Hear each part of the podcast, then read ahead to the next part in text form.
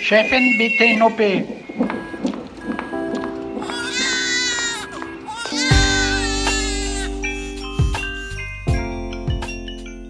Hallo und herzlich willkommen zum Güncast, der unzensierten Sprechstunde. Ich bin Esther Kugelbohm und ich freue mich riesig, dass wir uns wieder treffen, wie immer hier im Bereitschaftszimmer des Auguste-Victoria-Klinikums in Berlin-Schöneberg, wo Mandy Mangler die Abteilung für Gynäkologie und Geburtshilfe leitet und wir heute einen ganz speziellen Stargast haben. Aber erstmal hallo Mandy. Hallo, ich freue mich auch sehr auf diese Folge. Mandy, in dieser Folge, äh, auf die ich mich übrigens auch sehr, sehr freue, wird es um Hebammen gehen. Aber wir haben erstmal eine Frage aus einer alten Folge, die wir noch gerne beantworten würden. Und zwar haben wir in der vergangenen Folge über den Ultraschall gesprochen in der Schwangerschaft und da im Speziellen das Ersttrimester-Screening besprochen. Und unsere tolle engagierte Community, äh, die ihr seid, liebe HörerInnen, hört ja auch immer scharf zu. Und ihr habt noch ein paar Fragen an dich, Mandy. Ja, gerne, schieß los. Also es kam zum Beispiel die Frage auf, wann in der Schwangerschaft die Frauenärztin einen vaginalen und wann sie einen abdominalen, also einen Ultraschall von der Bauchdecke aus macht. Kannst du das beantworten? Ja, also man kann einen vaginalen oder abdominalen Ultraschall machen, also vom Bauch aus. Und der Unterschied ist, dass man bei den vaginalen Ultraschallköpfen näher an der Gebärmutter ist und manche Dinge besser sieht weil bei einem Bauchultraschall ist ja immer auch der Darm dazwischen und wir haben ja gelernt, dass die Luft, also Luft im Darm, die Feindin der äh, Sonographie ist und da sieht man dann also häufig nicht so gut. Also vaginale Ultraschall ähm, macht ein klareres Bild. Und warum schallen viele Ärztinnen schon vor dem Ersttrimester-Screening, also zum Beispiel zur sogenannten Schwangerschaftsfeststellung? Denn dann sieht man ja meist nur diese ganz klitzekleine Fruchthöhle und embryonale Strukturen, wie mein Arzt immer gesagt hat, aber noch keinen Herzschlag gezwungenerweise, der für viele Schwangere ja so wichtig ist. Ja, also um die Schwangerschaft festzustellen, kann man ja einen Schwangerschaftstest machen und man merkt es ja am Körper, an den Veränderungen des Körpers, die da sind. Aber im Ultraschall sieht man dann letztendlich den Beweis. Und ja, wir sind jetzt alle nicht mehr so, dass wir das einfach so hinnehmen und von den sekundären Schwangerschaftszeichen, also von diesem Brustspannen und so weiter, darauf schließen, dass wir schwanger sind, sondern wir wollen den Beweis im Ultraschall. Und auch um eine Eileiterschwangerschaft auszuschließen, ähm, führt man diese Ultraschalluntersuchung durch und kann dann eben bestätigen, ja, es ist in der Gebärmutter eine Schwangerschaft. Danke, Mandy, dass du uns, bevor wir jetzt richtig angefangen haben, schon unsere Fragen beantwortest. Ja, jederzeit gerne. Und heute sind wir in einer etwas anderen Runde als sonst. Ja, wie wir ja schon angekündigt haben, fehlt die liebe Anna Kemper vom Zeitmagazin heute. Wir schicken dir ganz viele liebe Grüße in den Urlaub, aber wir haben ja auch für Ersatz gesorgt. Ja, diesmal sind nicht die Journalistinnen in der Überhand, sondern das Klinikpersonal. Haha. Und ich habe äh, meine von mir sehr geschätzte Kollegin mitgebracht, die leitende Hebamme hier aus dem Augusta Victoria Klinikum, Claudia Reinbei. Ja, hallo Claudia, ich bin auch sehr stolz drauf, dich hier haben zu dürfen, die Hebamme des Jahres. Hallo ihr zwei und ihr alle da draußen. Ich freue mich total, heute beim Güncast dabei sein zu dürfen. Sag mal, wie wird man denn Hebamme des Jahres? Ah, da wird man nominiert und wenn es geht, auch von mehreren als von einer. Und das haben einige aus dem Team, das haben Schülerinnen und äh, vielleicht auch noch die ein oder andere. Und dann gab es eine Jury und die hat mich ausgewählt. Mandy, vielleicht kannst du ja noch mal sagen, äh, warum ausgerechnet Claudia?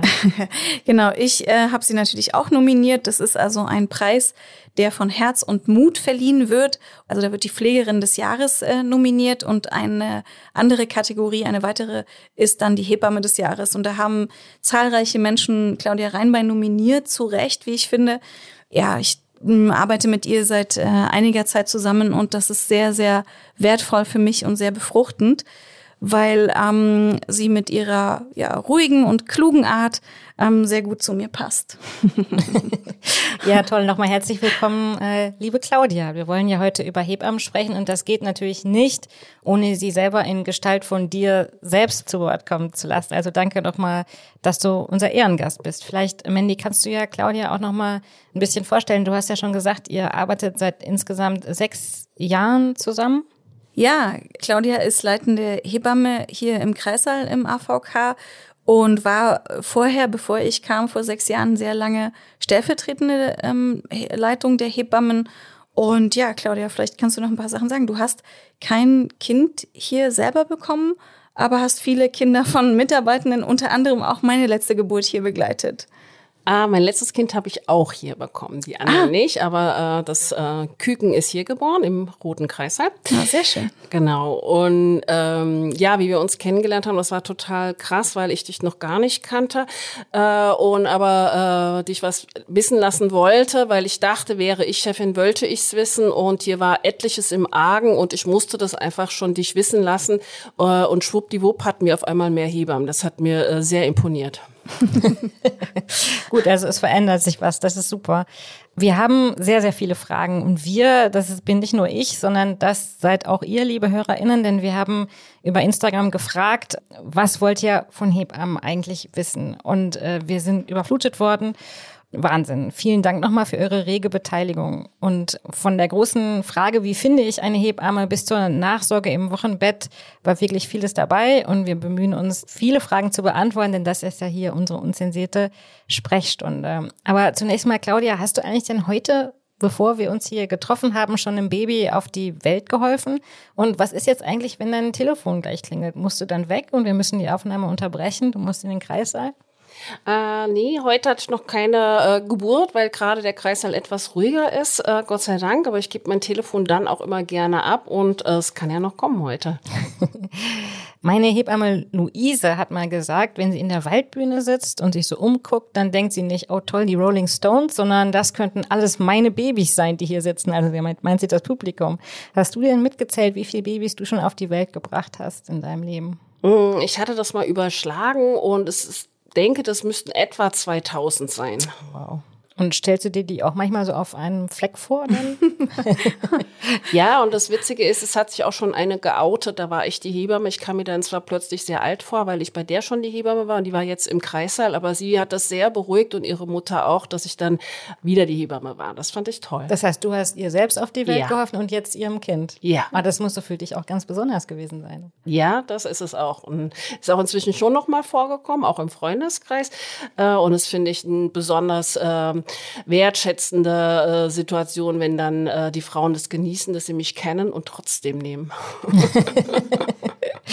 ähm, damit wir noch etwas mehr aus deinem Leben erfahren, ähm, wer hat dir denn eigentlich auf die Welt geholfen? Weißt du das? Ja, das weiß ich. Äh, eigentlich war es fast meine Tante, die hat dann schon die Ärmeln hochgekrempelt und zu meiner Mutter gesagt, das schaffen wir auch alleine, denn äh, die Hebamme kam etwas spät. Ich bin ja den Kind Nummer vier. Äh, und dann kam aber im letzten Moment doch die Hebamme Glück gehabt und das ging dann alles auch gut. Also warst du eine Hausgeburt? Nein, es war ein ganz, ganz kleines Krankenhaus mit nur zwei Stockwerken. Das ist jetzt ein Mietshaus, aber es ist ein ganz kleines Krankenhaus und süß und da ist meine Mutter hingegangen. Wir sprechen von Berlin? Nein. Also Nein. kann es ja kein kleines, süßes Krankenhaus gewesen sein. Nein, ich komme aus Hessen, aus, aus Butzbach. Hessen. Und da merkt man schon auch am Geburtsort und an der Geburtssituation, ne, dass der Berufswunsch dann schon in die Wiege gelegt ist, dann klar war auch.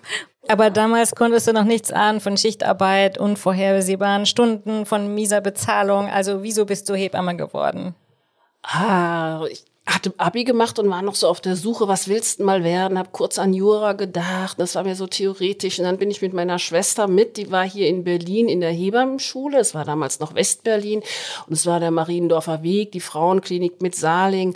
Und da war ich im Unterricht mit, auch bei Dudenhaus und das hat mich total fasziniert, Theorie. Und dann bin ich mit in Nachtdienst gegangen am Wochenende. Es war natürlich alles heimlich, aber das hat mich total begeistert, weil da waren nur tolle Leute. Da waren Gynäkologinnen und Hebammen, die ich klasse fand fand und da wusste ich, das will ich werden. Du hast Saarling erwähnt. Erich Saarling ist das, glaube ich. Könntest du erklären, ähm, wer das ist? Ist das jetzt eine, eine Koryphäe oder? Erich Saarling ist eine Koryphäe. Das muss man einfach äh, dann gehört haben. Er ist natürlich Professor äh, und hat damals in den 60er Jahren äh, den Begriff Perinatalmedizin ähm, gegründet und Perinatalkongress. Da ist man weggekommen, äh, dass äh, die Geburtshilfe nur wichtig ist, dass äh, die Frau sicher aus der Geburt geht. Das Kind hatte noch nicht so den Stellenwert. Und jetzt war die Zeit, dass man wusste, für die Frau ist es sicher, jetzt soll es auch für die Kinder sicher werden. Äh, und hat er ganz viel erfunden und auch geforscht. Äh, der pH-Wert, all das sind äh, Begriffe, die von Saarling geprägt und mitgeforscht wurden. Das ist total spannend. Sag mal, und äh, vorhin hattest du noch erzählt, du hast dich mit deiner Schwester, die hier gelernt hat, einfach reingeschlichen. Da muss dein Interesse ja wirklich groß gewesen sein. Du hättest ja auch was anderes machen können, ausgehen oder in die Kneipe, aber du bist lieber in den Kreissaal gegangen und hast dazu geguckt. Ja, genau. Eigentlich war ja Berlin und äh, war schon Kultstatus, aber ich bin wirklich gerne mit in Marienlocher Weg gegangen und habe die Dienste gemacht und äh, habe dort die Hebammen kennengelernt und gesehen, wie die wirken und wie selbstständig die arbeiten. Das hat mich fasziniert und Theorie und Praxis verbindet. Deine Hauptaufgabe ähm, ist ja schon, äh, dass du dich natürlich um Gebärende kümmerst, Claudia, und die hat wahrscheinlich ja auch unangefochtene Priorität, oder? Ja, genau. Das ist äh, das Wichtigste. Da, da muss auch manchmal das Planerische etwas warten. Aber inzwischen habe ich ja natürlich noch viel mehr Aufgaben und auch genügend Hebammen, die dann bei der Frau äh, bleiben und sind. Und äh, mein Job ist dann eben zu gucken, wenn jemand plötzlich krank wird und Personalausfall ist, wie äh, kann ich das ersetzen? Und wenn jemand einspringt, wie kann ich die dann belobigen sozusagen, dass die dann auch wieder frei bekommt? Äh, das muss ja alles immer ein Geben und Nehmen sein und rundlaufen. Und äh, dann habe ich noch andere Aufgaben, bestimmte Projekte oder eben auch, mein Hobby ist ja, Mitarbeiter zu suchen und das gelingt mir auch ganz gut. Ähm, und äh, da nutze ich mein Netzwerk, um da äh, mich zu informieren und äh, auch immer Themen reinzustreuen, die mir wichtig sind. Und äh, dann schreibe ich was für die Hebammenzeitung und siehe da, es melden sich wieder interessierte Bewerberinnen. Ja, das ist super. Ja, Claudia hat ein sehr gutes Netzwerk und wir sind einer der wenigen Kreissäle, die eben keine Not haben, ähm, Hebammen zu finden, was ausschließlich an Claudia liegt und ihrem ja, Verständnis auch für eine Kultur, die sie im Kreissaal geschaffen hat. Also so von der Sprache bis hin über die Wertschätzung und alle kriegen Gehör und fühlen sich dort genauso wie die Frauen und Familien, die zu uns kommen, auch gesehen und äh, gehört. Das ist toll. Jetzt ist es ja so, dass bei jeder Geburt in Deutschland eine Hebamme tatsächlich anwesend sein muss. Das ist gesetzlich so festgelegt und das hat den schönen Namen Hinzuziehungspflicht. Also äh, eine Hebamme darf somit auch die Geburt alleine äh, begleiten. Eine Ärztin oder ein Arzt darf das aber nicht, außer in einem dringenden Notfall. Ne? Genau, das kann man im Hebammengesetz nachlesen. Da steht, für Ärztinnen und Ärzte gilt nach Paragraph 4 des Hebammengesetzes, dass sie immer verpflichtet sind, dafür Sorge zu tragen, dass bei einer Entbindung eine Hebamme oder ein Entbindungspfleger zugezogen wird. Und um diese ähm, Hinzuziehungspflicht zu erfüllen, ist ein ernsthaftes Bemühen der Ärztin verpflichtend. Ja, das gilt wahrscheinlich auch für Podcasts. Und ich bin froh, dass wir diese Hinzuziehungspflicht heute äh, erfüllt haben. Und sag mal, Claudia, mir ist schon klar, dass das eine sehr individuelle Sache ist, aber könntest du erzählen, wie für dich eine perfekte Geburt abläuft? Also wenn du Dienstbeginn denkst du so, jetzt wäre doch so eine richtig schöne Geburt wichtig für mein Wohlbefinden, wie sähe die aus? Na, erstmal ist ja jede Geburt für uns Hebammen was Besonderes. Das ist schon mal klar. Aber es gibt dann natürlich manchmal so ganz besondere Geburten und das ist äh, für mich, wenn es äh, möglichst komplikationsarm ist bestenfalls die Mutter sogar selbst weiß, was ihr gut tut und ansonsten eben äh, die Unterstützung von uns annimmt. Und ja, das, wenn es geht, nicht zu lange dauert, aber auch nicht zu schnell, dass die Frau überfordert ist. Und ich liebe dann ambulante Geburten sehr. Das zeigt mir dann immer sehr schnell, dass die Frau sich sicher und gut fühlt. Eine ambulante Geburt ist, wenn ich nur zum Entbinden in die Klinik gehe, aber dann mit dem Neugeborenen auch sofort wieder verschwinde. Genau, das ähm, sind etwa bei uns acht Prozent der Frauen, die sich dazu entscheiden. Die fühlen sich wohl und bleiben dann äh, drei bis vier Stunden bei uns und essen was, duschen was und gehen dann wieder nach Hause. Und gibt es eine besonders interessante Geburt, an die du dich erinnerst, von der du erzählen kannst? Da gibt's ja eine ganze Menge natürlich, aber die, was ich ganz klasse fand, war, äh, wie ähm, eine Frau Zwillinge auf dem Gebärhocker bekommen hat und äh, die Ärztinnen alle ein bisschen Angst hatten, weil Zwillinge ist ja nicht so häufig und es birgt immer etwas Gefahr, aber die Frau wusste ganz genau, was sie wollte. Die Familie hatte sowieso viermal Zwillinge in der großen Familie, sie selber hatte zweimal Zwillinge, für sie war das ganz normal und die wusste, was sie wollte und hat die Kinder auf dem Hocker bekommen. Das hat mich beeindruckt. Wahnsinn. Und ähm, was musstest du da noch machen, wenn sie das alles so selbstständig gemacht hat?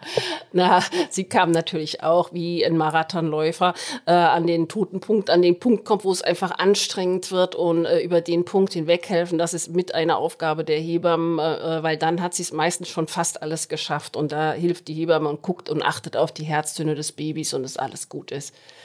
Mandy, also ist eigentlich eine gute Geburt ist, wenn du gar nicht kommst. Ja, kann man so sagen. Also eine physiologische Geburt ist ja immer das Ziel mit wenig Interventionen und dass alles so läuft, wie es ähm, idealerweise die Natur vorgesehen hat.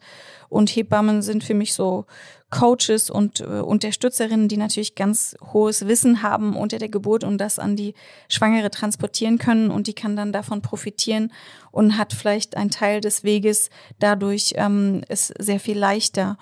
Und ich komme, ja, wenn es Komplikationen gibt oder wenn Dinge schwerer werden, ja, und wie entscheidest du, Claudia, ähm, wann du jetzt äh, eine Ärztin hinzuziehst? Was sind da so Anzeichen, wo du denkst, okay, jetzt wäre es vielleicht doch besser, wenn jemand käme? Also unter der Geburt kann es immer sein, dass die Herztöne vom Baby äh, abfallen und äh, dann bin ich sehr froh, dass ich jemand dazu rufen kann. Das ist eine Ärztin. Und zur Geburt selbst rufe ich sowieso immer jemanden dazu. Das ist so hausüblich. Ähm, das könnte eine zweite Hebamme sein. Hier ist das eine zweite Ärztin, weil ab der Geburt haben wir ja zwei Personen, um die man sich kümmern muss. Und da ist es äh, eine gute Rückendeckung, äh, wenn noch eine Person da ist. Aber wenn es pathologisch wird, dann bin ich ja extra als Hebamme in der Klinik, damit ich dann nicht mehr verliegen muss, sondern äh, sofort schnick ein OP-Team da habe. Das gibt mir Sicherheit. Und dann kann man ähm, aktiv werden zusammen. Und das ist mir wichtig, dass dann die Abläufe auch stimmen. Ah ja, okay. Und ich freue mich schon sehr, sehr, das möchte ich an dieser Stelle nochmal loswerden auf unsere Geburtsfolgen, die wir machen. Und äh, zu denen werde ich ganz sicher auch nochmal befragen möchten, wenn du es zulässt, liebe Claudia. Ja. Sag mal, ähm, ich habe gestern noch eine Fernsehdokumentation gesehen über Hebammen und da war ich total erschrocken, weil ich festgestellt habe, dass deine Kolleginnen tatsächlich auch den Kreissaal putzen müssen. Musst du das auch?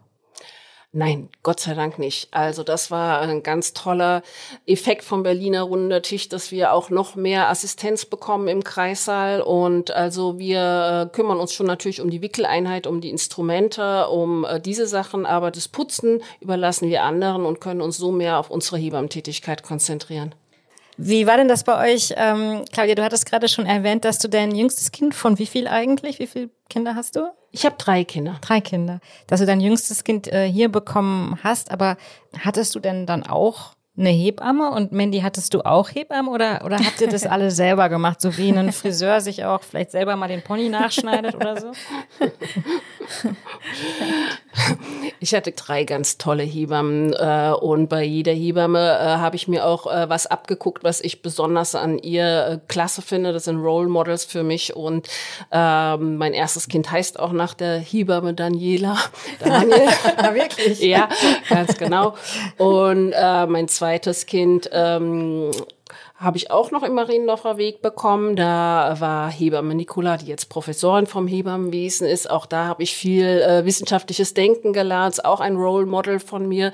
Äh, und äh, das dritte, mein Baby ist 26 und das habe ich hier im Kreißsaal bekommen mit Ortrud. Beste Grüße an Ortrud. Das war auch ganz toll. Und du sagst, du hast dir was abgeguckt. Da möchte ich jetzt natürlich noch mal wissen, was genau. Also bei der mittleren war das wissenschaftliche Denken, aber was gab es da noch irgendwelche praktischen Kniffe, die du dir dann da unter der Geburt selber abgeschaut hast? Ja, bei der ersten Geburt war das noch komplett unüblich, dass die Frau äh, sich anders bewegen darf. Und mit dieser Hebamme wollten immer alle Hebammenschülerinnen arbeiten. Ich war auch noch Hebammenschülerin, weil bei der ging es immer viel, viel besser. Und warum? Weil die genau das macht, was man eigentlich normal findet, dass die Frau sich so bewegen kann, wie sie gerne möchte. Die ist einfach heimlich aus dem Bett rausgekommen, die Frau, und äh, hat andere Positionen gezeigt bekommen. Und siehe da, es ging gut weiter. Und das hat mir immer gefallen, dass sie das, obwohl die Hausmeinung etwas anders war, durchgezogen hat. Heute ist es ähm, ein bisschen mehr in den Fokus gekommen, dass wir sagen, okay, eine gute Geburt ist eine mobile Geburt auch, eine selbstbestimmte im körperlichen ja, bewegen und dieser Fokus äh, immer auf den Rücken zu legen, wenn die Schwangere das möchte, ja, aber vielleicht auch mal eine andere Position einnehmen und das bringt einen doch viel besser durch die Geburt.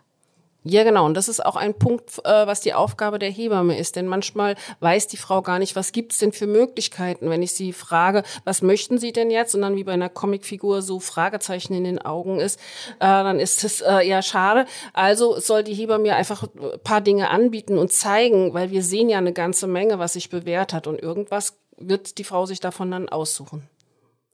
Meine Mutter hatte Mitte der 70er Jahre noch keine Hebamme, als sie mich auf die Welt gebracht hat. Und sie hat mir mal erzählt, dass sie das sehr, sehr schade fand. Hört dazu gerne nochmal die Güncast-Folge mit unseren Müttern.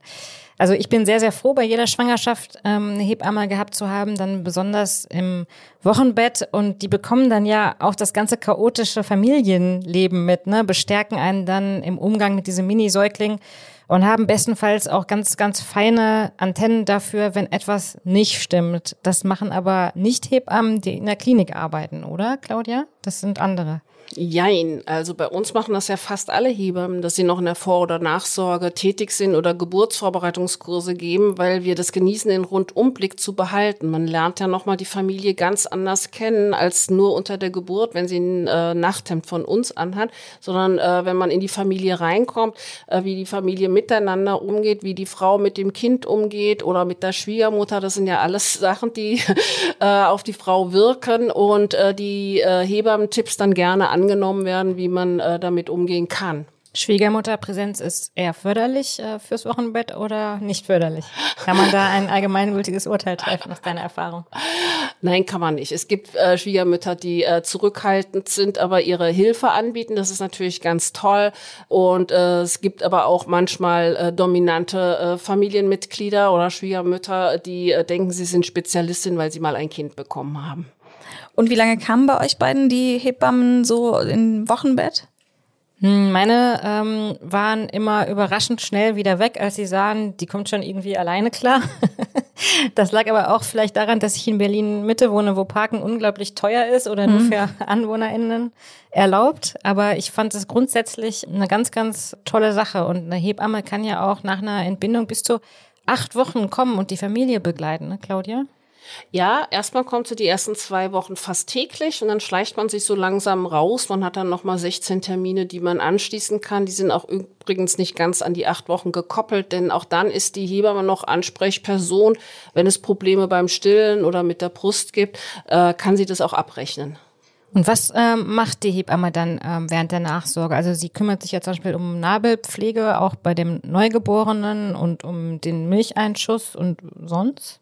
Wir gucken uns äh, beide, Mutter und Kind, einmal von oben nach unten an. Bei dem Kind ist immer wichtig, die Gewichtszunahme, Gewichtsverlauf, die Nabelpflege, hast du schon gesagt, und wie es dem Kind geht. Bei der Frau ist es sehr wichtig, auch äh, nach dem Uterus, also der Gebärmutter, zu gucken und nach der Rückbildung, nach der Blutmenge. Das sind wichtige Punkte. Und woran erkennst du vielleicht erste Anzeichen von einer Überforderung oder gar von einer sich anbahnenden Wochenbettdepression? Ja, das ist auch eine wichtige Aufgabe der Hebamme. Deshalb ist es so gut, wenn sie in die Familie reinkommt und äh, das mitbekommt. Das kommt erstmal selten vor. Das ist ganz wichtig zu wissen. Die Familie stellt sich nicht darauf ein. Aber es ist dann doch leicht zu erkennen, weil die Frau sich Sorgen macht und meistens sind es nicht wirkliche Probleme, sondern es sind äh, gefühlte Probleme und Sorgen. Und wenn sie sagt, dass sie lange, lange nicht geschlafen hat, dann ist das immer ein Alarmzeichen, wo man reagieren muss. Und da sind die Hebammen auch immer die wichtigen Ansprechpersonen für die Familie, weil sie dann weiß, an wen sie sich wenden kann und Hilfe dazu holen kann. Und sie wird sich an ihr Netzwerk wenden. Aber Claudia, die Frage, ähm, und äh, wie, wie sind so deine Nächte, wird ja keine Mutter eines Neugeborenen beantworten mit oh, super, also alles gut. Also wie kannst du denn da differenzieren zwischen ähm, wirklich lange nicht geschlafen und einfach normal schlecht geschlafen wegen Stillen? Genau, es gibt ja die Schlafunterbrechung und äh, Frauen, die das äh, schlimm finden und Frauen, die das weniger schlimm finden. Aber ich hatte das schon mal, dass eine Frau einfach gesagt hatte, dass sie jetzt seit vier Tagen gar nicht geschlafen hat und das mehrfach betont hat, dass sie gar nicht mehr schläft. Und es lag nicht daran, dass das Kind unruhig war. Das ist immer das äh, Bemerkenswerte. Es waren eher ruhige Kinder, die Male, wo ich das mitbekommen habe. Und trotzdem war die Frau sehr in Sorge und schlaflos. Hast du denn auch mal mitbekommen, dass ähm, Mütter vielleicht unter der Geburt, sagt man immer so schön ist, also während des Geburtvorgangs oder auch im Wochenbett, na, richtig sauer waren auf ihre Hebammen, wenn irgendwas nicht richtig geklappt hat? Gibt es da auch Konflikte? Also im Wochenbett habe ich das noch nicht erlebt, dass jemand sauer war. Unter der Geburt schon, weil eine Frau auch sauer war, weil ich gesagt habe, sie haben es bald geschafft. Das meiste haben sie schon geschafft. Und dann hat sie gesagt, ja, das hätte ich vorhin auch schon gesagt. ähm, aber hinterher hat sie sich entschuldigt und ähm, weil sie hatte es wirklich schon geschafft. Also ich, ich schummel nicht unter der Geburt und ich schaffe aber Perspektiven, genau. Das ist sehr schön gesagt. Also ich erinnere mich sehr gut dran, dass ich tatsächlich auch richtig sauer war damals auf meine Hebamme, weil sie mir äh, eine Anästhesie versprochen hatte und der Anästhesist war aber noch busy mit irgendwas anderem und er kam dann mit seinem Wägelchen reingerollt und ich sah ihn also schon und die Versprechung der Erlösung von den Schmerzen war quasi schon in seiner Person vor mir. Und dann sagt sie zu ihm, nö, also jetzt schafft sie es auch alleine und äh, kannst du bitte wieder gehen. da habe ich äh, mich kurz äh, vergessen. Aber sie hatte ja unterm Strich recht. Ja, sie wird ja auch ihre Gründe dafür gehabt haben und ihre Erfahrung. Unser Job ist ja Handwerk. Man lernt wirklich nie aus. Manche sagen sogar, das sei das älteste Gewerbe der Welt. Und es war schon damals ein Frauengewerbe. Ich habe gelesen, dass die ersten Berichte über Hebammen bis ins alte Ägypten zurückreichen. Da gab es Tempelmalereien und selbst in der Bibel wird schon von Hebammen gesprochen. Das Wort kommt übrigens aus dem Althochdeutschen von Hewan für Heben und Anna für Ahnen. Äh, das bezeichnete die Großmutter, die das Neugeborene aufhebt, also bei der Geburt half. Damals waren das eben mehrheitlich Frauen, die schon Geburten hinter sich hatten. Heute muss man aber, um eine gute Hebamme sein, nicht unbedingt eigene Geburtserfahrungen haben. Ja, genau. Das würde ja auch die Sache noch viel komplizierter machen, als sie eh schon ist mit der Hebammenrekrutierung, denn Hebammen sind ja rares Gut. Das stimmt. Und um die Versorgung ähm, von Hebammen steht es ja ohnehin nicht gut, aber dazu kommen wir später noch ganz kurz. Was mir noch einfiel, so weit zurück in die Vergangenheit haben Männer über das Leben von Frauen bestimmt. Das haben wir schon öfter mal gehört in diesem Podcast. Man muss sich jetzt mal vorstellen, wie viel Macht in den Händen von Hebammen da lag. Auf einmal sind die reichste Oberschicht und die mächtigen Männer darauf angewiesen, dass eine Frau ihr Kind auf die Welt bringt. Genau. Die männlichen Ärzte hatten einfach keine Ahnung von Geburten. Es war auch die einzige Chance, wie Frauen einen medizinischen Beruf ausüben konnten. Ärzte, die alle Männer waren, durften nicht mal der Geburt beiwohnen, also mussten es ja Frauen machen. Ja, selbst der Mittelalterarzt Paracelsus gestand, dass sein Wissen über die Geburt von den Hexen und weisen Frauen stammt. Ja, und im Mittelalter hat man dann angefangen, den Hebammenberuf strenger zu kontrollieren. Und mit Mann meine ich in dem Fall auch wirklich Männer. Und es war so, dass von den Religionen Hebammen als Bedrohung oder auch ihre Macht als Bedrohung eingeordnet wurde. Ja, schlimm. Es wurden die absurdesten Gerüchte verbreitet und die Hebamme war sowieso dann immer schnell die Schuldige. Und irgendwann wurden die Hebammen auch verfolgt. In Köln wurden innerhalb etwas mehr als eines Jahrzehnt alle Hebammen der Stadt verbrannt als Hexen. Im Mittelalter äh, ist tatsächlich auch die erste Berufsordnung für Hebammen entstanden. Da stand dann zum Beispiel drin, dass man bei der Geburt nicht betrunken sein dürfe. Eigentlich sehr, sehr schade. Also früher waren Geburten ja eigentlich auch feierliche Trinkgelage, auch für die Gebärende eigentlich. Nee, eher die, die die Taufe gefeiert haben. Aber ich finde, ein Grund zum Feiern ist neues Leben ja sowieso immer. Was bedeutet denn so eine Berufsordnung? Naja, das ist auch ein Zeichen der Anerkennung. Aber das rief dann nochmal die Männer auf den Plan. Je mehr sich der Hebammenberuf professionalisierte, desto mehr mischten sich auch die Männer ein. Erst wollten sie Frauen das Examen nur abnehmen und boten dann auch Unterricht in Geburtshilfe an. Mediziner forderten dann irgendwann, dass die Hebammen doch den Herrn bitte den Vortritt bei der Geburtshilfe lassen sollen. Ja, und irgendwann ging ja die Forderung auch äh, leider in Erfüllung. Und je mehr Geburten dann in die Kliniken verlegt wurden, desto mehr Männer waren auch bei den Geburten dabei. Und die Hebammen wurden verdrängt, weil Frauen ja nicht studieren durften. Das heißt, es gab auch keine Chance, Ärztin zu werden und Geburtshelferin. Und so waren auf einmal, ähm, zack, die Frauen draußen. Und wisst ihr, mit welcher Begründung Männer sich reingedrängt haben in die Geburtshilfe?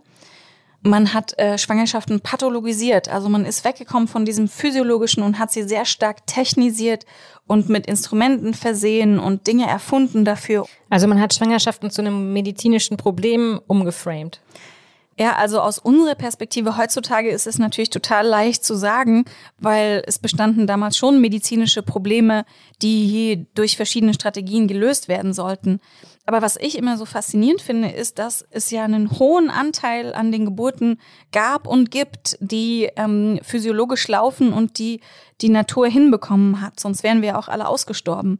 Und da ist es schon so, dass da auch ein medizinisches Problem daraus gemacht wurde, beziehungsweise auch aus Angst vor dieser hohen Mütter- und Säuglingssterblichkeit dann sehr hohe Interventionsraten oder radikale Interventionsformen gefunden wurden. Und da wurden Briefe gefunden, auch von ähm, ausgebildeten äh, Ärzten in den USA, wo das genau so beschrieben wurde. Man sollte also das Framing um die Schwangerschaft verändern, damit die besser ausgebildeten Männer dann ähm, die Geburt betreuen sollten. Und den Frauen wurde einfach die Macht auch über ihren Geburtsprozess entzogen, indem man ihre medizinische Glaubwürdigkeit angefochten hat. Ja, und ohne Hebammen im Krankenhaussystem verschwand die Unterstützung für eine unkomplizierte physiologische Geburt. Frauen wurden im letzten Moment die Durchstrittsnarkose und den Dämmerschlaf geschickt und Dammschnitte oder gar Zangengeburten waren Tagesordnung. Ich habe Bilder von diesen ähm, furchtbaren Geburten gesehen. Äh, das möchte man wirklich nicht erlebt haben. Ja, das klingt jetzt vielleicht zynisch, äh, doch dadurch konnten die Hebammen sich ihren Beruf auch wieder zurückerobern. Je schlimmer die Geburten für die Frauen wurden, desto mehr konnten Hebammen wieder auf die Bildfläche rücken. Hm, heute würde sowas wohl nicht so schnell passieren. Also seit dem 01.01.2020 ist Hebamme hier bei uns in Deutschland ein akademischer Beruf, aber Deutschland war damit auch das letzte Land der EU, das den Beruf der Hebamme auf akademisches Niveau gehoben hat. Wie bewertet ihr denn diese Entwicklung? Ist es sinnvoll? Wahrscheinlich schon, oder? Ja, also das Studium stellt endlich ähm, Hebammen von ihrer Stellung her auf die gleiche Position wie Ärztinnen. Also rein auf dem Papier würde jetzt gesagt werden, ihr seid beide akademisch anerkannte Berufe. Und ich finde, diese Anerkennung haben die Hebammen auch schon längst verdient. Es war höchste Zeit, dass es akademisiert wurde, weil es mir ganz wichtig ist, äh, dass wir nicht nur traditionelles Wissen äh, haben und lernen, sondern dass wir auch hingucken und äh, wissenschaftlich denken können und evidenzbasiertes Arbeiten in den Hebammenberuf reinkommt. Deshalb ist Studieren total wichtig. Ich stehe total auf Studien. Und kannst du sagen, wie lange dauert das Studium, wenn ich jetzt mich entscheiden würde, Hebamme zu werden? Das ist so ein bisschen bundeslandabhängig, aber etwa drei bis vier Jahre, dreieinhalb Jahre. Mhm. Und Mandy, äh, du bist natürlich schon längst äh, da vernetzt und bist auch Dozentin oder Professorin an der ähm, Berliner Hochschule für Hebammenwissenschaften, ne? Ja, genau. Da kann man eben den Bachelor für Hebammenwissenschaften ablegen und das ist sehr schön. Ich merke das auch in unserem Kreissaal, dass wenn man Studien ähm, mehr in den Fokus nimmt und alles, was man tut, immer mit der Fragestellung hinterlegt, ist das evidenzbasiert, dann ist das natürlich hilfreich, weil man dann wenig Gefühl hat bei den Entscheidungen und viel mehr ähm, Rationale und Evidenz. Mhm. Also ihr macht ja hier am AVK auch deutschlandweit die einzige Studie, die die Umgebung der Geburtshilfe hinterfragt. Ähm, was bedeutet denn genau Umgebung der Geburtshilfe? Und wozu macht ihr das? Mm, das mm, war eine wichtige Frage, um zu gucken, ob das, was wir machen, auch wirklich äh, den Frauen gut tut oder ob wir nur glauben, dass das den Frauen gut tut. Äh, das heißt, dass die Frau ihre Autonomie leben kann, sich selbst mal einen Kaffee kochen, selbst mal äh, Elemente zusammenstellen, äh, wo sie sich dran lehnen kann. Da gab es so Schaumstoffelemente, dass man nicht nur im Bett liegt, sondern äh, sich dran setzen oder flezen oder stellen kann. Äh, und die Frau wurde aufgemuntert, sich selbst was äh, zusammenzustellen und das auszuprobieren. Ah, ich glaube, darüber haben wir schon mal gesprochen. Hat das was zu tun mit der BIAP-Studie, an der ihr euch auch beteiligt hattet? Genau, das war die BIAP-Studie äh, von der Uni Halle, die wir hier im AVK mit begleitet haben. Das war eine ganz wichtige Studie für uns Hebammen. Und Mandy, ähm, wenn du Vorlesungen hältst jetzt, ähm, was sind das da für Themen? Kannst du mal ein Beispiel sagen, damit wir uns das besser vorstellen können? Da geht es um alles Mögliche, Anatomie, Physiologie, Geburtsverläufe, Pathologie auch und Unterstützung, Selbstermächtigung und alles immer unter dem Blickwinkel, wie schaffe ich selber Evidenz, wie ist das, was ich tue, möglichst evidenzbasiert. Und was ganz interessant ist, ist, dass es wenig Studien aus der Perspektive der Hebammen gibt in Deutschland. Und jetzt fangen diese also ganzen Studierenden, die es jetzt gibt, an, Studien zu entwerfen im Rahmen ihrer Bachelorarbeiten zum Beispiel oder im Rahmen ihres Studiums. Und das ist sehr toll zu sehen, wie dieses Wissen jetzt wächst und wie die Evidenz wächst und wir dort auch akademisch hingucken, wie Geburtshilfe noch besser gedacht und gelebt werden kann. Und ja, es ist auf jeden Fall gut zu hören, dass das Studium den Hebammen tatsächlich auch äh, Vorteile bringt und dass es auch den Beruf attraktiver macht, oder? Denn äh, oft ist es ja so, dass in Pflegeberufen mit einkalkuliert ähm, wird von den Leuten, die es planen, dass die Leute sowieso schon eine Art Helfersyndrom haben und es mit ihrem Herzblut machen. Und ähm, wenn das jetzt sozusagen wegfällt und das jetzt akademisiert wird, ist es auch dann eine ganz neue Wertschätzung? Mm, also erstmal finde ich natürlich gut, dass es ein dualer Studiengang ist. Das heißt, noch sehr hoher Praxisanteil. Das andere ist, dass es sehr gut ist, dass es gut finanziert wird, dieses Studium. Das ist vielen äh, Studentinnen wichtig, die in anderen äh, Berufen äh, halt BAföG bekommen müssten oder die Eltern. Das bleibt bei uns wie in der Ausbildung auch äh, die eigene Angelegenheit. Das heißt, man bekommt äh, Geld für diesen dualen Studiengang mit der Wertschätzung von der Bildung ist auf jeden Fall ein ganz wichtiges äh, Gut. Äh, aber es geht ja nicht nur darum, Hebammen auszubilden, sondern auch um Hebammen zu halten. Deshalb vermute ich mal, dass es demnächst auch irgendwann kommt oder es sollte kommen, äh, dass dann auch die Gehaltsanpassung an das Bachelor angepasst wird. Weil im Moment ist es noch nicht der Fall. Also im Moment haben wir da noch ähm, Möglichkeiten, diese jetzt, ähm, sagen wir mal, akademisierte Ausbildung dann auch ähm, in den Gehältern äh, abzubilden. Das ist noch nicht so umgesetzt worden. Ne? Nein, genau, das ist noch überhaupt nicht umgesetzt und das äh, wäre dann möglich, wenn die Hebammen bei ihrem akademisierten Karriere bleiben und an der Hochschule bleiben. Wenn sie aber in den Kreissaal kommen, und das ist mir ja ganz wichtig, dass die Hebamme zurück in den Kreissaal oder in den Kreissaal reinkommt, dann muss jetzt da die Politik auch äh, nachjustieren. Claudia, was verdient denn eine Hebamme, die fertig ausgebildet ist und die hier bei dir im Kreissaal anfängt im ersten Jahr? Na, aktuell werden die Hebammen ja nach Tarif bezahlt in der P-Pflegeeingruppierung, was sich ja hoffentlich irgendwann ändert. Und das ist äh, brutto etwa 3000 und netto etwa 1,8. Mandy, warum kriegen diese äh, Personen, die so viel leisten und so wichtig sind für uns alle, so wenig Geld? Kann man da nicht was machen? Kannst du da nicht was machen und sagen, ich leg da jetzt noch mal einen Tausender drauf? Ja, das ist äh, etwas, was ich auch mit Claudia ähm, gelernt habe über die letzten Jahre. Ähm, ich konnte das auch gar nicht richtig glauben, aber so die Perspektive der Hebammen, die wird ganz häufig irgendwie nicht mitgedacht. Also deren Relevanz und ähm, ja deren Infrastruktur. Zum Beispiel, wenn Tarifverträge ausgehandelt werden, dann wird auf einmal äh, aus Versehen die Wochenbettstation übersehen oder äh, das ist im Großen und im Kleinen. Es wird vergessen, an die Kreissäle zu denken als dezentrale Rettungsstellen oder bei ähm, Impfungen gegen Corona wurde der Kreislauf vergessen erstmal und so. Man muss dann immer mühsam äh, das ja, sagen, hier, der Kreislauf, ist die Hebamme, wir haben die Hebamme vergessen, ja, oder ihr habt die Hebamme vergessen. Und es ist ähm, unglaublich. Ich kann es mir einfach nur erklären, dass es eine strukturelle Betrachtung ist, die offensichtlich die Frauenmedizin und besonders die Geburtshilfe nicht mitdenkt. Und da ist es so, dass die Entscheider äh, natürlich auch ähm, die Probleme nicht haben, die die Geburtshilfe betreffen. Ne? Und das kann man ganz klar sagen, dass, glaube ich, ähm, Politikerinnen da vielleicht einen anderen Fokus hätten. Das sind jetzt äh, betrifft die äh, Kolleginnen, die hier bei euch in der Klinik arbeiten, aber es gibt ja auch ähm, sehr viele, nicht genug, aber sehr viele ähm, Hebammen, die freiberuflich arbeiten. Und da gab es ja in den letzten Jahren öfter mal die News, dass die Versicherungsbeiträge äh, für die freiberuflichen Hebammen plötzlich so angestiegen sind, dass sich für viele von ihnen die Arbeit teilweise gar nicht mehr lohnt. Ja, das betrifft vor allem die Hausgeburtshebammen. Es ist nochmal ein bisschen anders in der Vor- und Nachsorge oder in den Kursen, aber in der Hausgeburtshilfe oder Geburtshaushebammen äh, leiden sehr drunter, denn es ist äh, von ehemals mal 600 äh, Euro äh, enorm gestiegen und ist jetzt weit über 10.000 Euro. Und das sind äh, wahnsinnige Summen, die eine Hebamme erstmal verdienen muss, um sich abzusichern.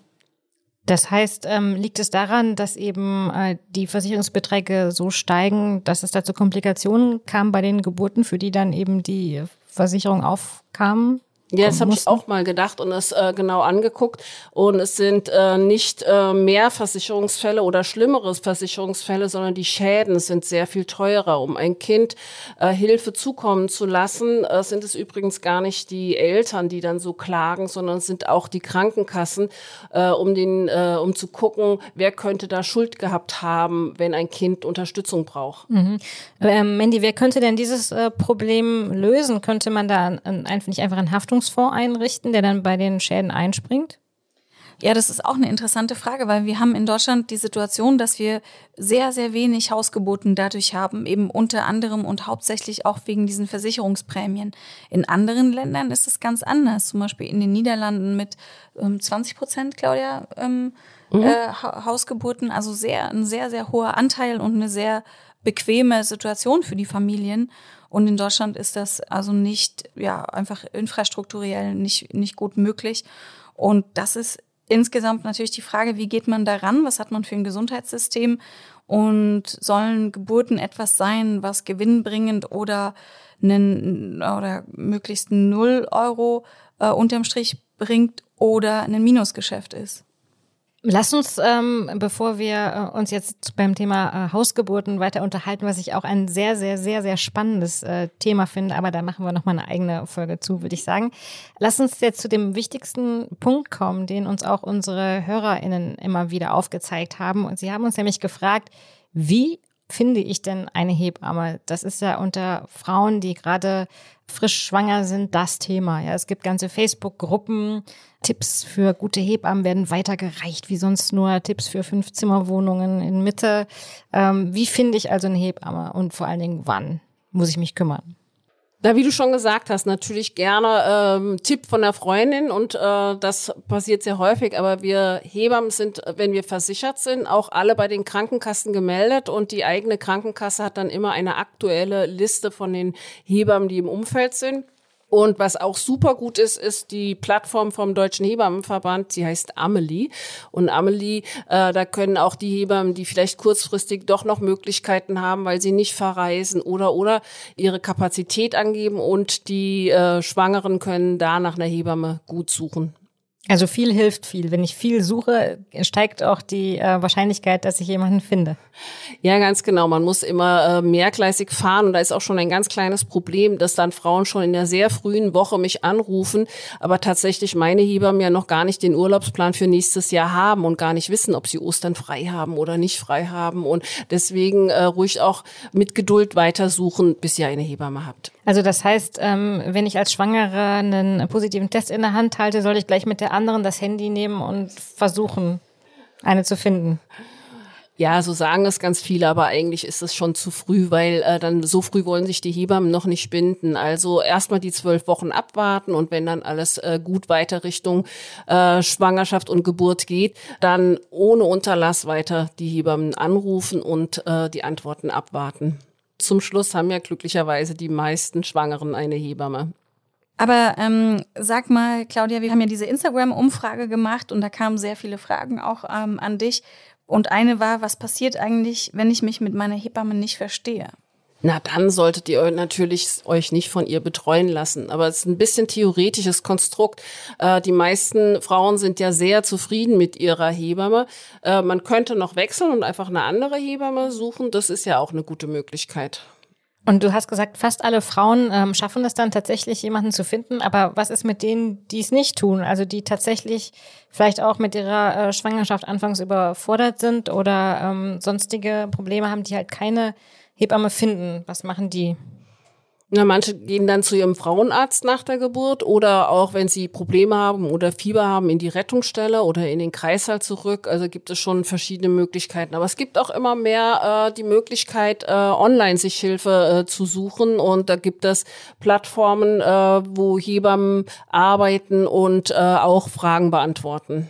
Das heißt also, es kommt keine Hebamme nach Hause, sondern man kriegt dann eine Art äh, Zoom-Call mit einer Kollegin. Ja, genau. Ich bin schon Fan von der aufsuchenden Wochenbettbetreuung auf jeden Fall. Nur ist es besser, als keine Betreuung zu haben, dann eben entweder eine Anlaufstelle zu haben, eine Praxis äh, oder eben auch äh, eine Online-Variante. Das hat sich ja schon äh, gezeigt, dass es für Geburtsvorbereitungskurse in Corona-Zeiten auch eine gute Idee war. Und was ist dann mit solchen ähm, Vorgängen wie Bauchabtasten oder eben Körperkontakt, der ja bei Untersuchungen auch eine Rolle spielen kann?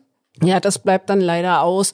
Es sind auch äh, viele Fragen im Zwischenmenschlichen, was das Stillen betrifft. Da ist es immer viel leichter vor Ort zu sein. Also ich bin und bleibe Fan von der aufsuchenden Betreuung. Also ähm, ich stelle mir jetzt gerade vor, ähm, eine Wöchnerin hat vielleicht noch Probleme mit ihrem Damm und dann hält sie sich die Handykamera dorthin und zeigt sozusagen, überträgt das Bild ihres Damms oder ihres nicht gut verheilenden Damms an die Hebamme. Das ist schon ein bisschen seltsam. Ja, das hört sich schrill an, das stimmt. äh, wir Hebammen haben ja untereinander auch so einen kleinen Witz. Äh, wir zeigen uns immer die äh, Fotos von Babykacker, weil die kriegen wir auch in allen Varianten zugeschickt und sollen die dann beurteilen Ach, über das echt? Bild. Ist das normal oder? Ja, genau. Reinbold? Ist es immer so dünnflüssig? also siehst schon, es ist äh, bei äh, solchen intimen Themen schon wichtig, eine vertraute Person zu haben, die dann auch nach Hause kommt. Vielleicht solltet ihr diese Bilder mal aufhängen und nicht immer nur die Bilder von den Neugeborenen äh, im Kreissaal. Das ist eine klasse Idee. Ich bespreche das mit meiner Chefin. Ich habe mich da auch mal mit meiner Freundin Anna über den Stuhl unterhalten und kam erst im dritten Satz darauf, dass sie eigentlich den Babystuhl, auf dem das Baby sitzen soll, meinte, als es um die Farbe ging, ob es jetzt gelb oder grün sein soll. Äh, Sag mal, ähm, es gibt doch auch männliche Hebammen, oder Claudia? Ja, genau. Das gibt es schon eine ganze Zeit lang und ich glaube, inzwischen sind es etwa 22 in Deutschland. Und kennst du die äh, in Berlin persönlich? Eine männliche Hebamme äh, kenne ich persönlich, genau. Und ansonsten von Kongressen so die ein oder andere Person.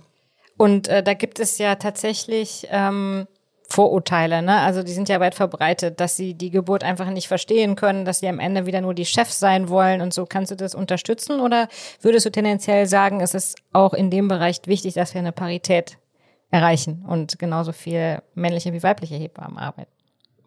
Das ist eine interessante Frage. Äh, ich finde das Berufsbild ja mega interessant und wundere mich immer, dass sich äh, gerade im Studium nicht noch mehr Männer bewerben. Äh, kann ja zum Beispiel auch am Gehalt liegen. Ich weiß es gar nicht, warum die sich nicht bewerben.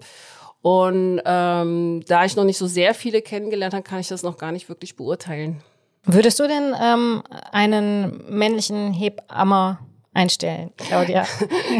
Genau, Früher hieß es Entbindungspfleger, Ja, inzwischen genau. heißt es Hebamme, weil Entbindungspfleger ist so sehr auf die Geburt konzentriert und wir haben ja eine größere Bandbreite. Das ist eine spannende Frage. Vor äh, 20 Jahren hätte ich Nein gesagt, aber da war ich auch noch nicht in der Rolle. Äh, jetzt interessiert mich das schon. Ich würde das gerne testen. Ich mache das allerdings generell nicht am Geschlecht fest, äh, weder an Kultur noch am Geschlecht noch an der Religion. Die Person muss, sich über, muss mich überzeugen. Apropos Männer, ähm, Claudia, die Partnerpersonen dürfen ja jetzt äh, auch wieder mit in den Kreißsaal, durften sie bei euch auch schon äh, während der Lockdowns. Und oft sind sie ja für die Gebärenden eine große Stütze, aber manchmal stehen sie aber auch im Weg, oder? Also meine Hebamme sagte immer, wenn sie dann drohen, in Ohnmacht zu fallen, schickt sie sie zum Kaffeeautomaten. Erzähl doch mal eine Geschichte aus deiner Hebammentasche. Also die meisten Begleitpersonen sind von den Frauen wohl gut ausgewählt und sind eben auch häufig der Partner. und die machen das auch ganz toll. Und die machen es nicht immer so, wie ich partnerschaftlich leben würde. Die sind alle ganz unterschiedlich, aber miteinander harmonisch und das mag ich sehr gerne. Aber manchmal ist es auch äh, schrill. Äh, hatte ich mal so einen Piloten dessen Pärchen, wo er sie das erste Mal ungeschminkt gesehen hatte und sie konnte überhaupt nicht locker lassen, weil sie das gemerkt hat und hat dann gefragt, ob der nicht einfach draußen warten könnte. Und ich habe ihn dann draußen, das habe ihm das erklärt und er hat dann draußen gewartet und das war schon sehr wichtig für den Geburtsverlauf, dass er rausgeht. Die Stewardess konnte ja dann die entsprechenden Handzeichen wahrscheinlich ganz gut machen, um den, den Notausgang zu zeigen. Ganz genau. Ansonsten ist es mehr so ein Vorurteil, dass äh, Männer ohnmächtig werden. Männer haben aber auch Angst davor. In Kursen thematisiere ich das auch natürlich. Und es sind ja erwachsene Menschen und wenn sie merken, das und das finden sie komisch. Es gibt schon Männer, die bei einer vaginalen Untersuchung gerne rausgehen oder auch Blutabnahmen nicht so gerne sehen und dann eher zum Fenster gehen. Es wäre halt blöd, sie machen sich selbst zum Patienten und fallen einfach um. Das hatte ich nur ein einziges Mal. Aber ähm, Claudia, nützen diese Männer eben auch irgendwas unter der Geburt im Kreissaal? Ja, die sind äh, total äh, nützlich und äh, wir haben auch bei der BIAP-Studie gibt's übrigens auch eine Befragung für die Begleitpersonen für die Männer und die kommen viel, viel schneller rein, wenn das äh, Umfeld so ist, wie das in diesem BIAP-Raum ist, wo nicht automatisch nur ein Bett da ist, sondern ein Petsyball und verschiedene Seile. Wir Hebammen zeigen auch den Männern, wie sie massieren können und wie sie der Frau helfen können. Äh, das ist auch eine wichtige Aufgabe von den Hebammen, denn das Paar soll es schon auch selbst die Verantwortung für ihre Geburt übernehmen. Und du sagst immer was ganz Charmantes, was ich sehr schön finde bei den, unseren Infoabenden über die Begleitpersonen. Ja, genau. Das äh, ist das, was äh, wir äh, festgestellt haben. Das wichtigste Schmerzmittel für die Frauen ist die Begleitperson. Und, Und die PDA. Nee, das zweitwichtigste ist die Hebamme. Dann die PDA. Das ist wirklich sehr charmant und wird hoffentlich viele Begleitpersonen motivieren, sich mit der Lage zu beschäftigen. Und diese Tipps gelten natürlich für Begleitpersonen aller Geschlechter. Ja, genau. Und äh, wir haben auch gemerkt, dass die Frauen jetzt schon viel mutiger sind, wenn sie merken, dass es äh, nicht äh, der Mann ist, dass es dann eben die äh, Freundin, die Begleitperson, irgendwer dabei ist, auch wieder unabhängig vom Geschlecht. Äh, eben Hauptsache, sie ist eine vertraute Person, die der Schwangeren äh, Lust hat zu helfen. Und Claudia, du hast im Vorgespräch äh, gesagt, was ich sehr, sehr interessant fand, dass es nicht nur um das Sicherheitsbedürfnis der Gebärenden geht und auch des Ungeborenen und der, der Begleitperson womöglich, sondern dass das eigene Sicherheitsempfinden für Hebammen auch ganz wichtig sei. Meinst du damit, dass die sich auch äh, in guten Strukturen wiederfinden, in denen sie wissen, was sie machen, dass sie ein gutes Arbeitsumfeld haben? Ja, das ist ja ganz genau das, äh, woran ich viel geschrieben und äh, gearbeitet habe. Es geht nicht nur ums Ausbilden, sondern auch um Hebammen halten. Und die Hebammen springen ab, wenn sie sich unsicher fühlen, weil das geht ans Eingemachte, wenn einem irgendetwas passiert und man sich gar die Schuld dafür gibt. Und wir wissen alle, dass wir nicht jedes Mal ähm, das Problem lösen können. Es kommen ja auch Frauen möglicherweise von draußen mit Blutungen und da kann jetzt keiner was für. Aber der Umgang damit, das kann man trainieren und äh, das äh, haben wir implementiert, dass wir hier regelmäßig Simulationstraining ähm, anbieten. Und Stopp, darf ich da fragen, was ist ein Simulationstraining? Simulationstraining ist, äh, kommt so aus der Luftfahrt äh, und so wie Piloten das tausendmal trainiert haben, äh, wenn sie in ein Flugzeug steigen und vielleicht nie eine Notlandung machen müssen, so sollten sie es aber trotzdem schon tausendmal trainiert haben. Und so ist es für uns auch wichtig, dass wir auch äh, die pathologischen Prozesse, also wenn was nicht in Ordnung ist, ist beherrschend. Deswegen kommen ja die Schwangeren in die Klinik, damit man helfen kann und nicht überlegt, was man tut, sondern das muss sehr, sehr schnell gehen. Die Handgriffe und die Kommunikation im Team muss stimmen. Das kann man aber auch trainieren. Und das gibt den äh, Hebammen Sicherheit. Und ist das dann so wie ein Probealarm, dass die ähm, das Personal nicht weiß, dass es jetzt gleich einen Notfall gibt und du simulierst es dann?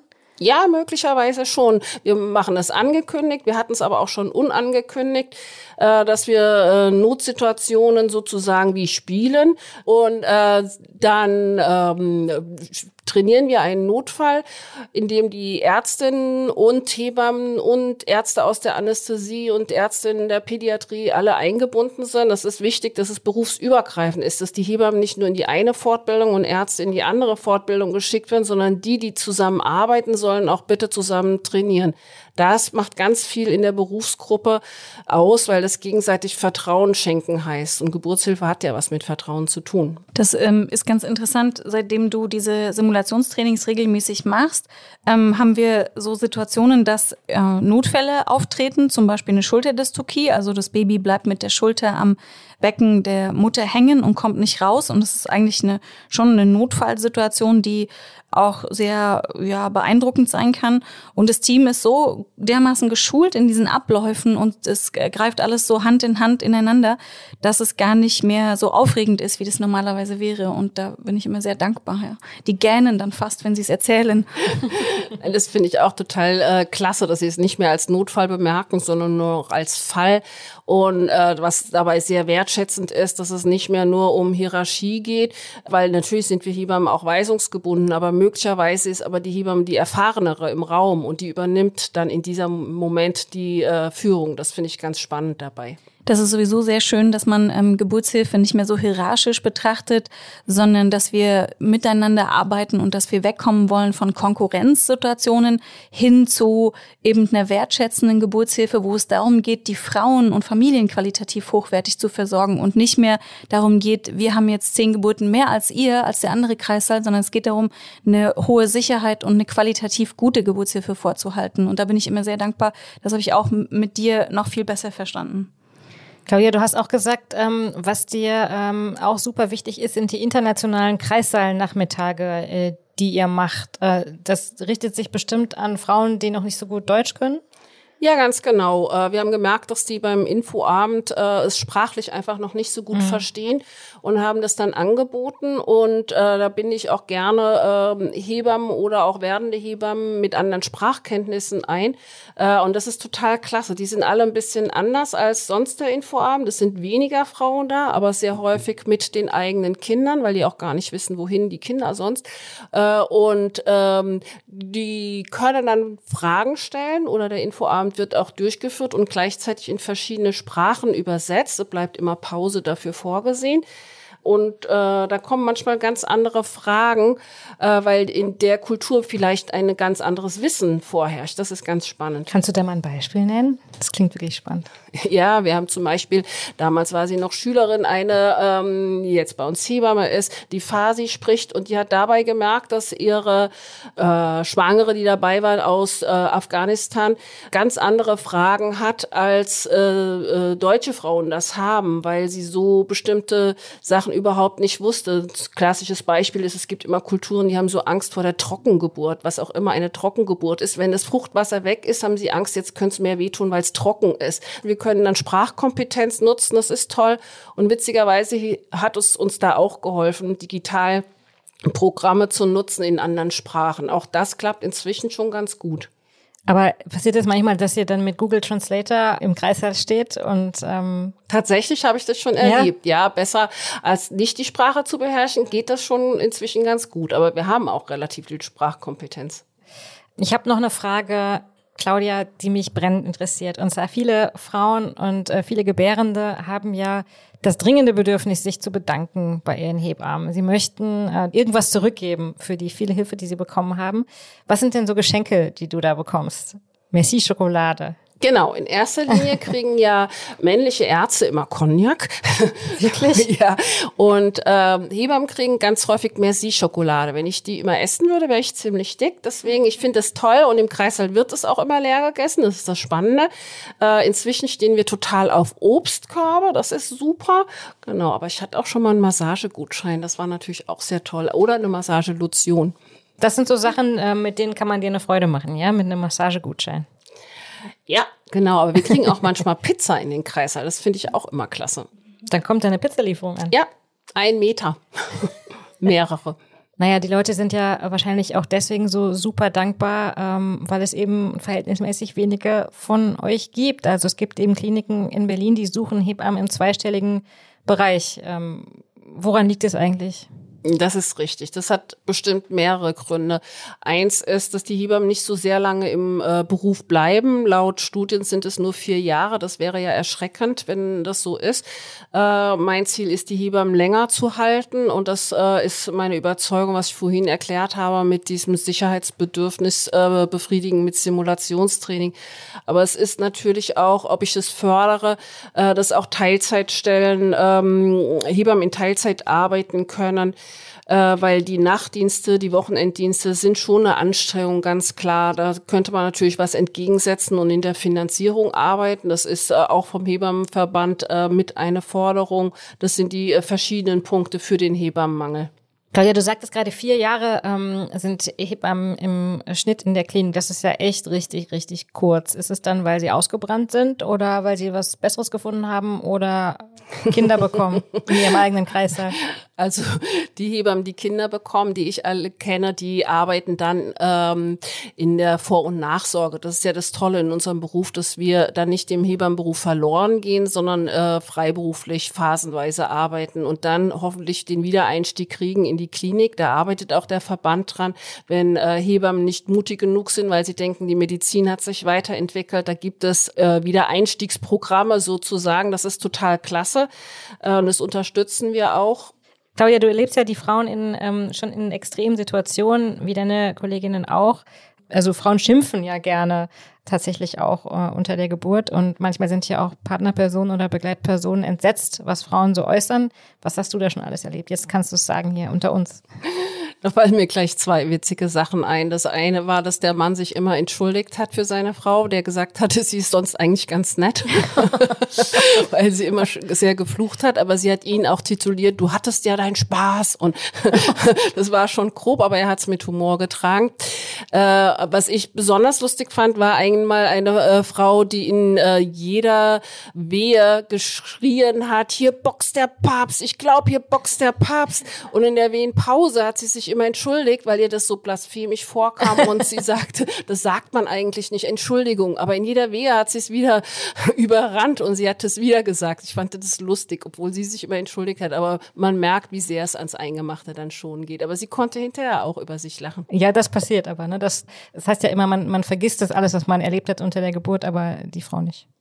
Nein, man vergisst es nicht, aber man kann es äh, später äh, besser einsortieren und einschätzen. Ja, Claudia, wir ähm, sind sehr, sehr froh, dass du heute da warst. Ich bin ähm, sehr, sehr froh, dass es äh, Hebammen gibt und dass es dich gibt in meinem Leben. Ich arbeite extrem gerne mit dir zusammen. Und weil du uns heute deine Zeit geschenkt hast, kriegst du heute das Mitbringsel. Und äh, es sind zwei, zwei Mitbringsel. Du darfst einmal hier in unseren Korb greifen. Dankeschön. Toll. Weißt du schon, was Dank. es ist? Nein. Keiner verlässt den Gyncast ohne, Oh, ich hab's mir immer gewünscht. Toll. ohne Klitoriskette. Ja. Eine Klitoriskette, die äh, kann ich gut gebrauchen. Nein, die finde ich wirklich äh, sehr, sehr gut. Noch besser als nur auf dem T-Shirt zu haben. Genau, manchmal drucken wir T-Shirts mit der Klitoris drauf und benutzen die für unsere Teamtagungen. Und hier noch ein Mitbringsel, das ähm, hast du dir auch verdient, da das Papier nimm mal, netterweise. Da weiß ich, das magst du auch gerne. Vielen Dank. Es ist gar keine Merci-Schokolade, sondern Teamfrühstück. Uh, das mag ich total gerne und das kommt auch super gut an äh, bei uns im Team, weil äh, das wirklich was sehr, sehr wertschätzend hat. Toll, Ja. Dankeschön. Was Vielen heißt Dank. das, wenn die Teamfrühstück? Äh, Teamfrühstück heißt, äh, ein Frühstück wird ausgegeben für das Team. Ja, also kommt gesundes Essen in den Kreissaal. Ähm, meist ist auch ein bisschen vegan, aber Hauptsache gesundes Essen und das dann darf das ganze Team Team frühstücken. Habt ihr sonst irgendwelche interessanten Rituale eigentlich? High Five nach einer Geburt oder so? Nein, aber äh, mit diesem Teamfrühstück, da äh, weiß ich, dass dir das sehr am Herzen liegt und das freut mich auch immer, wenn ähm, wir da dem Team was zurückgeben können. Und heute in dem Fall hast du es wieder mal sozusagen deine Zeit uns geschenkt und deswegen sehr verdient. Vielen Dank. Ich danke euch. Nein, vielen, vielen Dank, liebe Claudia. Das war's auch schon mit dieser Folge Güncast. Wenn ihr noch weitere Fragen habt, dann schickt uns gerne eine Mail an güncast.tagesspiegel.de oder folgt uns auf Instagram und schreibt uns da eine Nachricht. Wir freuen uns über alles und versuchen es zu beantworten. Vielen, vielen Dank fürs äh, Dabeisein und vielen, vielen Dank vor allen Dingen auch an Farangis. Farangis ist nämlich äh, die welterste und Welt, daher auch weltbeste äh, Greencast-Volontärin des Tagesspiegels. Vielen, vielen Dank. Du hast uns sehr geholfen bei der Vorbereitung, genauso wie mal wieder die Tagesspiegel-Recherche für uns recherchiert hat. Und natürlich danke, lieber Markus, Aufnahmeleiter Markus Lücker, für äh, die sehr gute Geburtsbegleitung dieser Folge. Vielen, vielen Dank und auf Wiedersehen und wir hören uns bald wieder. Tschüss. Ciao. Tschüss.